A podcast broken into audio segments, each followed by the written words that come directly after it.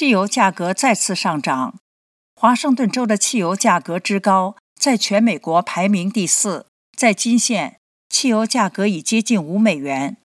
据当地媒体 COMO 新闻报道，美国汽油情报及咨询机构 GasBuddy 的专家帕特里克·德汉说：“尽管最近几周原油价格都在下滑，但是汽油价格仍在上涨。”德汉表示，这种上涨在这个季节是正常的。此外，越来越多的人在每年的这个时候选择自驾游，这也抬高了市场对汽油的需求。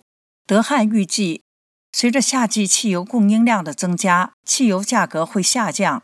不过，与此同时，还是要想办法节省汽油。德汉还预计，在五月底阵亡将士纪念日假期期间，汽油价格将会达到最高，其次是七月四号和劳动节。德汉建议使用 GasBody 的应用程序或同类程序，以帮助找到自己所在地区最便宜的汽油。